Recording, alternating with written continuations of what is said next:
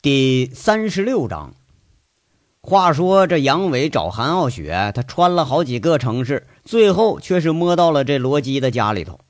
那罗基呢，起初不愿意告诉杨伟韩傲雪的地址，后来被杨伟一编排，愣了半晌。这杨伟啊，眼前你一看他就是个粗人呐，罗基却没想到他心思还是这么缜密。不但一路就摸到这儿了，而且一下子就戳中了他的弱点。其实呢，罗基在这个行当里头最佩服的就是韩傲雪了。不但他人呐心眼好，而且为人仗义，平日里俨然一副大姐头的样子，对姐妹们呢也是照顾得很。要不是韩傲雪，罗基这能不能出头，能不能好模好样的混到今天呢，都是个问题。其实呢。他心里头也巴不得韩傲雪能找着个称心如意的老公，不过罗基对杨伟是横看竖看就是不顺眼。哎，开始呢还以为韩傲雪是调了个看场子的给姐妹们保平安呢，后来呀这就越看越不对，这调着调着，韩傲雪把自己给赔进去了。自打上次离开凤城，这韩傲雪呢就跟变了个人似的。原来呀，是那心思是八面玲珑，遇上什么事儿都能处理的井井有条。后来这是丢三落四，经常看着也是魂不守舍。现在想想啊，这俩人还真就是对上眼了。罗辑这心里啊，还真是替韩傲雪不值啊。你说又漂亮又可人的雪儿，那怎么就喜欢上这么个山炮呢？那真是老天爷瞎了眼了，这是。不过呀，今天的看法稍稍改了一点。看着杨伟一路风尘仆仆的几千里的找了过来，怕是遭了不少罪。这又死皮赖脸的在自己家不走了，看样呢也不是装的。见杨伟这是又是哄又是骗又是威胁呀，罗辑心里头就有了计较了。半晌之后就开口了：“杨伟呀，韩姐她大病了一场啊。”这话惊得杨伟一下子就从床上一咕噜就爬起来了。赶忙问着：“什什么病啊？重不重啊？”刚好肺炎。哎呦，我吓死我了！罗辑呀，你说话你别说半截行不行啊？你故意整人呢？你这是啊？杨伟听到这儿，这才稍稍放下点心来。你真想找韩姐呀？那你废话不是吗？哎，要不想，我来你这干什么来呀？我总不能我来找你来了吧？呸！那罗辑做样还呸了一口。杨伟也不介意，就坐床上笑笑。就听那罗辑说了：“杨伟啊，你是真想和韩姐在一起，还是只想玩玩啊？”那这当然是真的了，这玩意儿你还用问吗？他以前有过一个恋人，你知道不啊？两个人关系还非常好，差点就到了谈婚论嫁的地步了。那不知道啊？不是那那有什么关系？不不没嫁吗？就嫁了也没关系，嫁了不还能离婚的吗？是不是？那不离婚也行，不离婚出个轨不就得了吗？杨伟在这呵呵笑着。其实啊，对韩傲雪，杨伟根本就没有考虑过以前。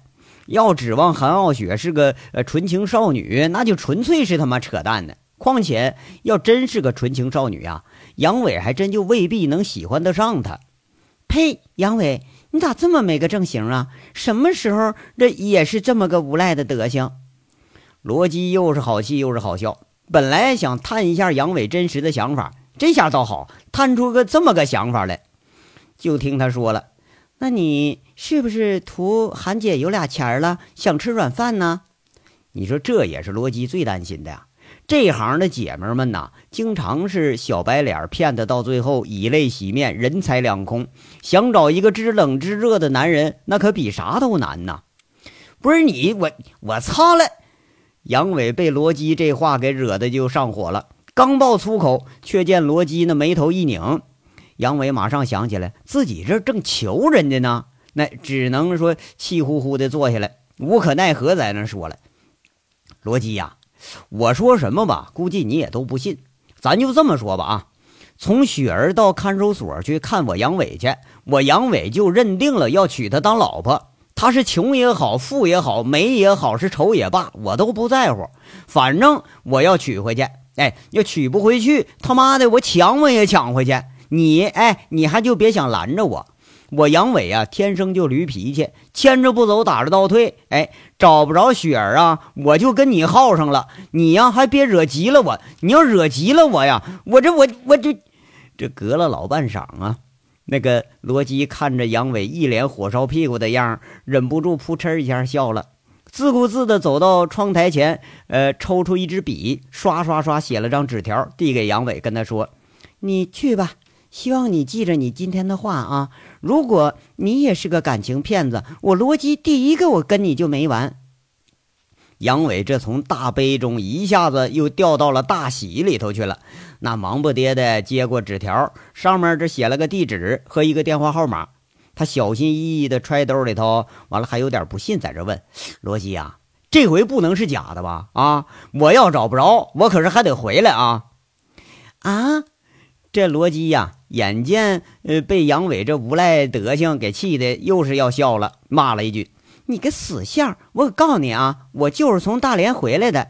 听韩雪讲了，他妈给他介绍了一个对象，就趁着这过年相亲呢。啊，你能不能赶上啊？那就看你运气了。嘿，我操！这事你怎么不早说呢？你啊，你他妈要耽误我事儿呢！你瞅着啊，我跟你没完！我杨伟刚放下的心，这又被提起来了，不自然的这本性又出来了，开始骂骂咧咧了。你嘴放干净点啊！怎么说着说着就骂人呢？你去了韩姐那儿要还这样，干脆你就别去啊，没戏。去了也被人家条儿疙瘩给你赶出来。提前告诉你啊，韩姐一家可都是文化人，爸妈一个公务员，一个教师，你别整的跟个放羊的进城似的啊，啥都不在乎似的那出。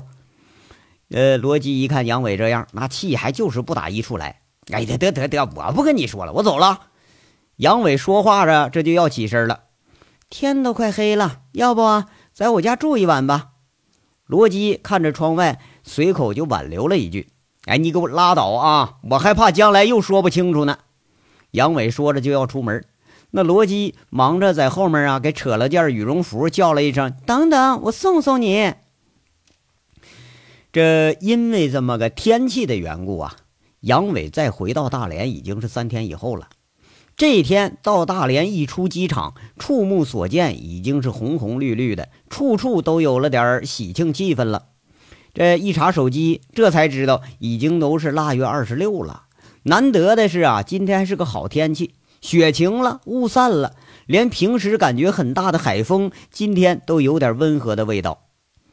坐着出租车一路赶到市区，这次啊，杨伟可知道这路了，就一句话啊，到花样年华。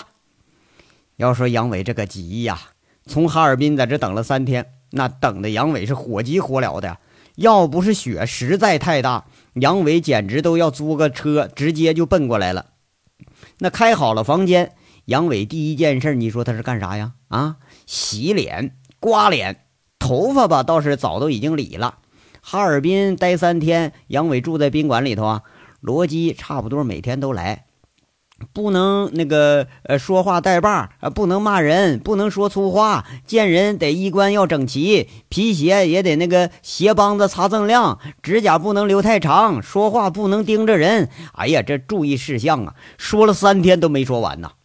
每次杨伟这不耐烦了，那罗基俩眼一瞪，就凶巴巴就说了：“杨伟啊，你这还想不想找媳妇了？”我这帮你呢，你说你一天你跟个流氓地痞似的，你见了韩姐爸妈开口就我操他妈的，那你这事儿你都不用谈就黄了。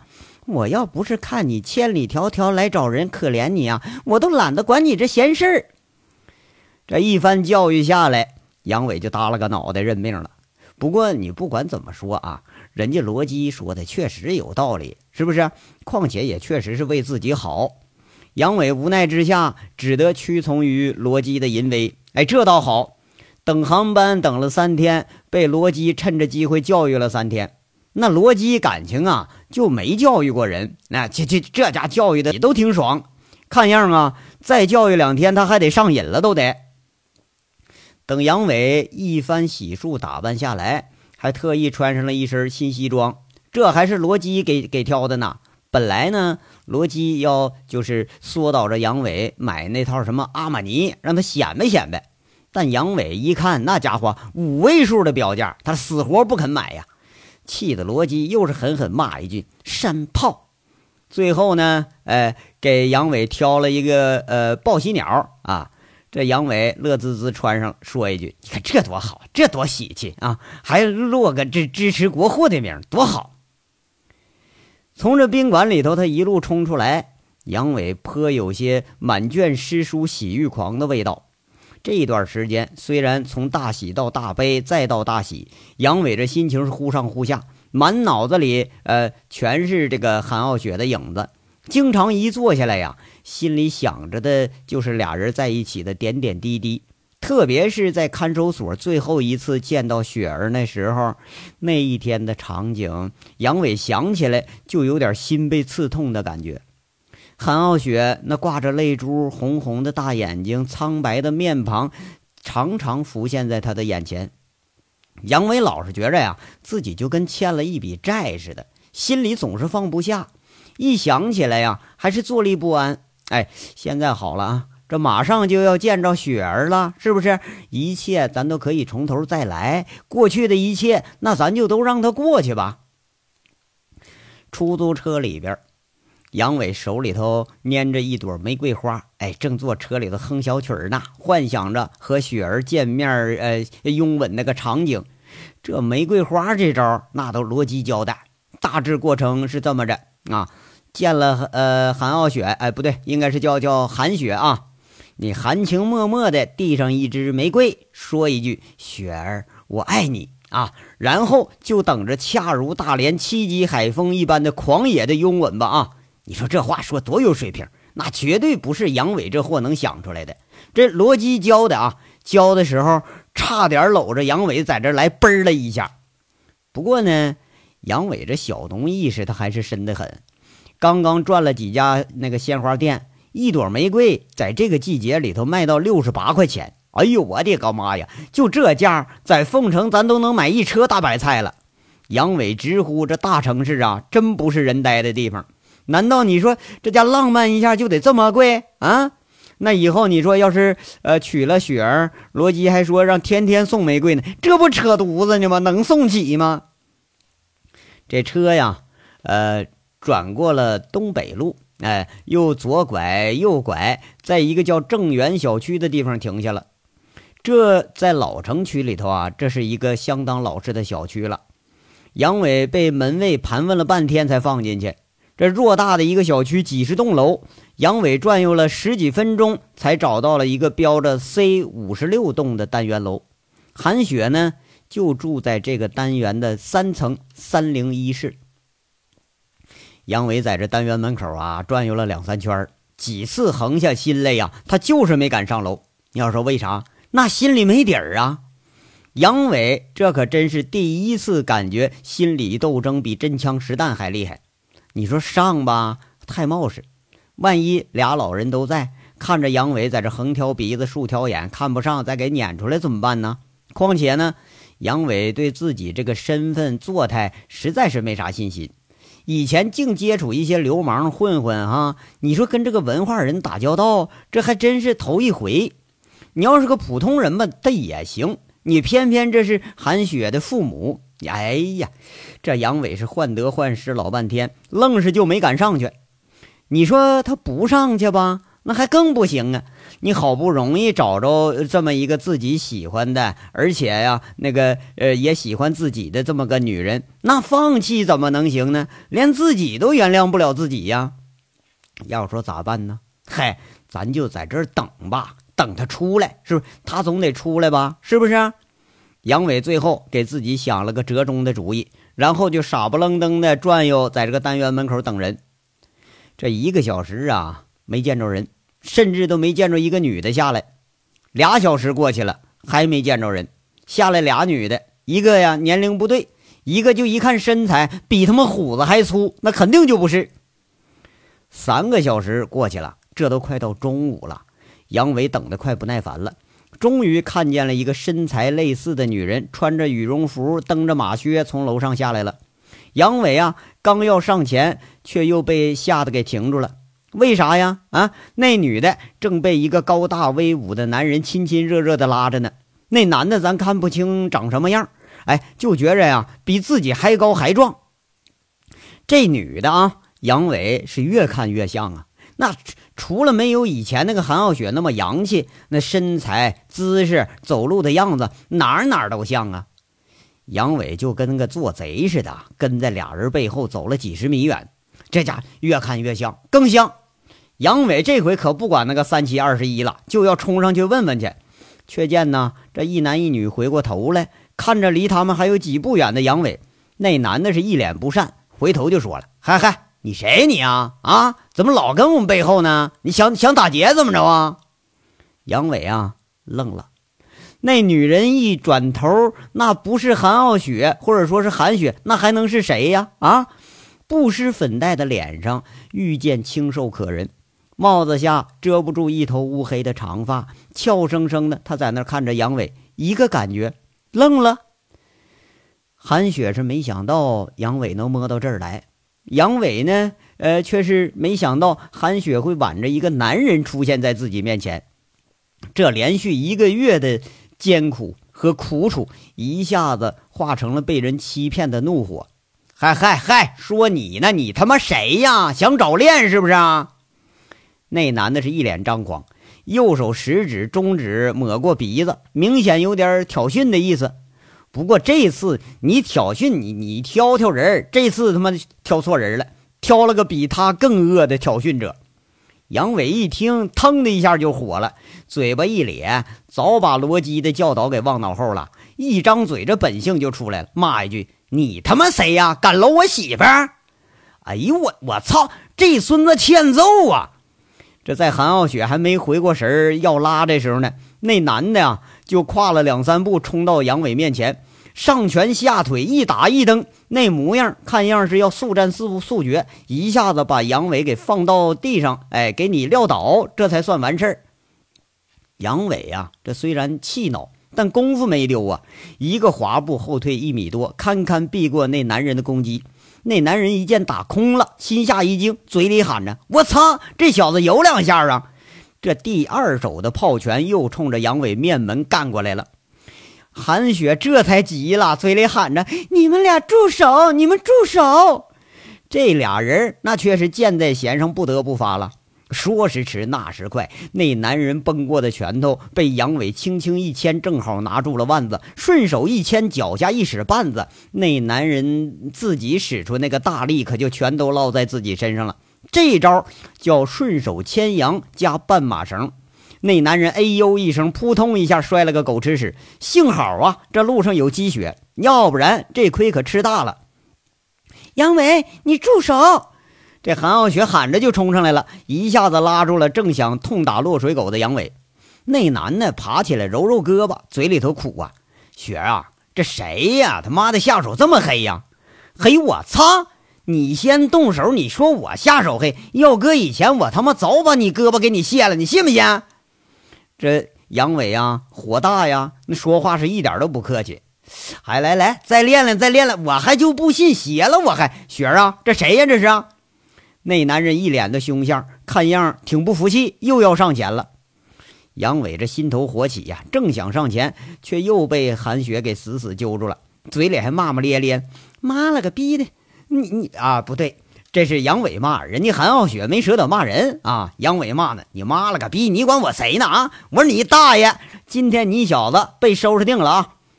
韩雪一看也拉不住杨伟了，这猛爆一句：“杨伟，你再敢打我哥，我这辈子都不见你了！”啥啥？你你哥？杨伟一听，当时就傻了，这浑身的劲气一下就散了，回头指着那男人问。就这这货，他是是你哥？那怎么着啊？不像啊！我叫韩雪，他叫韩雷。你你怎么跟疯狗似的，见谁打谁？你连我哥都打呀？这韩雪呀，说这话这里头含了明显的不满意。要说这下坏了，这把杨伟吓得个不轻。你说一个照面就把大舅子当情敌给揍了，那这他妈坏事了！哎，刚刚好像说什么来？还他妈要给人当大爷来着呢？杨伟这一下子勇气是一点都没有了，看着韩雪嗔怪带着不满的目光，嘴里喃喃的说着：“雪儿啊，我我我我不不知道吗？我还以为是情敌呢，都怨那罗辑那死丫头，愣说你他你妈给你找对象呢。你说我这这，哼，你故意的是不是？”这韩傲雪还在这嗔怪着他呢。不是雪雪儿啊，这谁呀？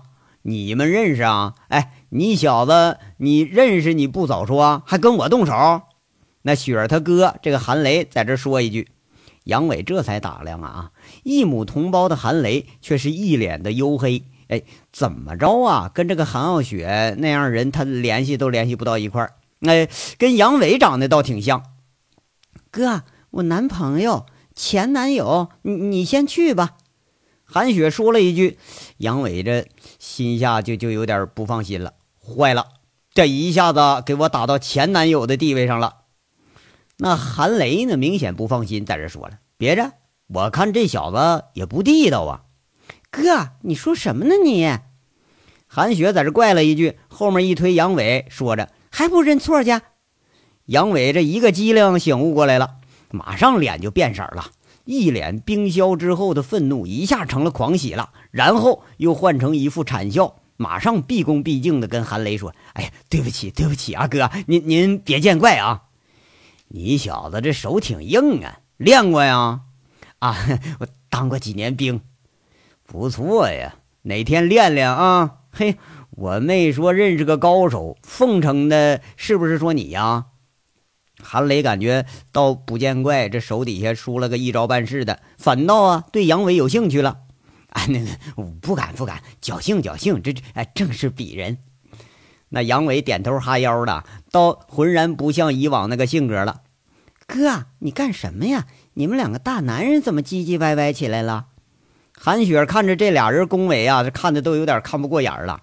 你说这男人之间哈，怎么比这一男一女这一见钟情来的还快呢？刚才不还干仗来的吗？啊，那那个，对对对对对，哥，要不你先忙去，就别搁这儿当灯泡了。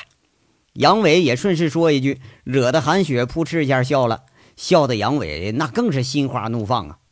呃，那好啊，雪儿啊，我先去店里了啊。韩雷说完，回头又饶有兴趣的看看杨伟，撂了一句。你小子别欺负我妹妹啊！人家杨伟赶紧在这说：“哎呀，不敢不敢，就那样，那是恭敬无比呀。”这韩雷见韩雪和杨伟确实是旧相识，也就放心的走了。眼见着韩雷出了小区大门了，这杨伟斜着眼睛瞟了一眼韩雪，正遇着韩雪啊转过头来在这看杨伟呢，那无法形容此时的表情，两只大眼睛眨着。分得清一根一根长长的睫毛，哎，轻轻的一句“你来了”，哎呦妈呀，就这一句话啊，万语千言都浓缩到一起了。杨伟听不出这是悲是喜呀，顿时想起了罗辑的交代，一下想起什么来着？哎哎，一看手，我操，我花呢？哎，我那玫瑰花呢？六十八块钱买的啊！这好好的相见场面又给搅和了。回头一找啊。花在地上呢，被刚才俩人动手时候都踩扁了。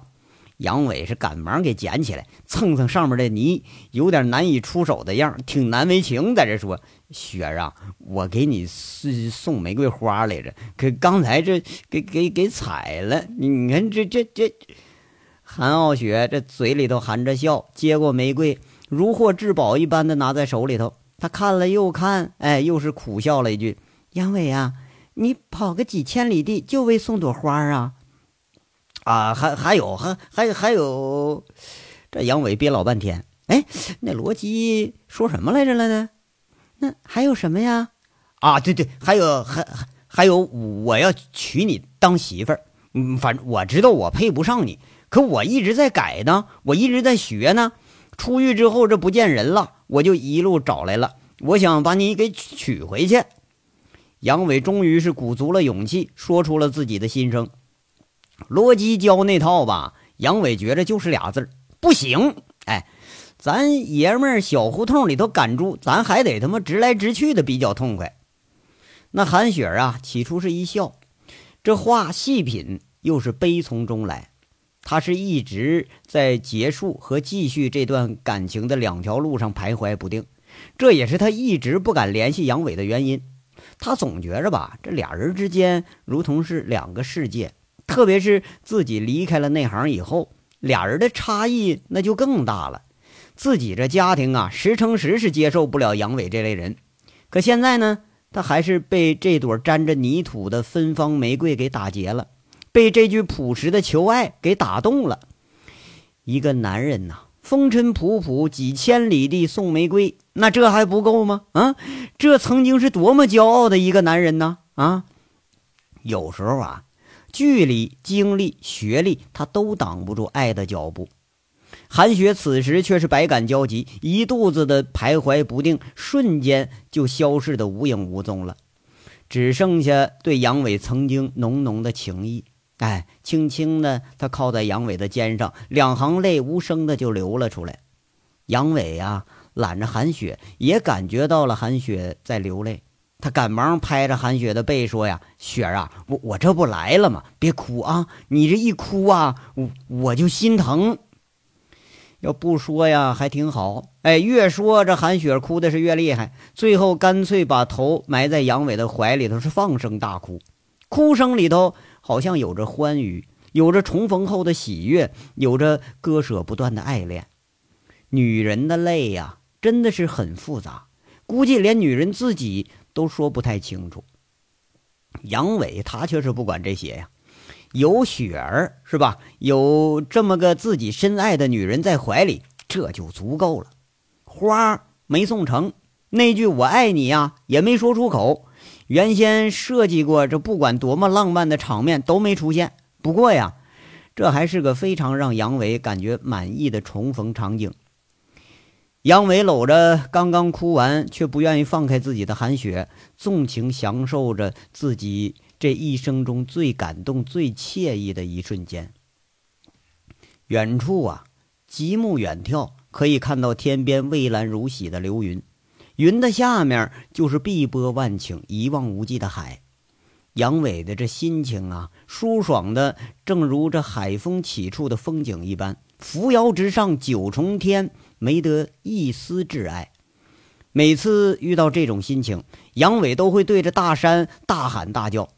今天这个时候，杨伟真想抱着雪儿站在海边上大喊一句：“我媳妇儿有着落了。”这章到这儿就说完了，下章稍后接着说。感谢大家的收听。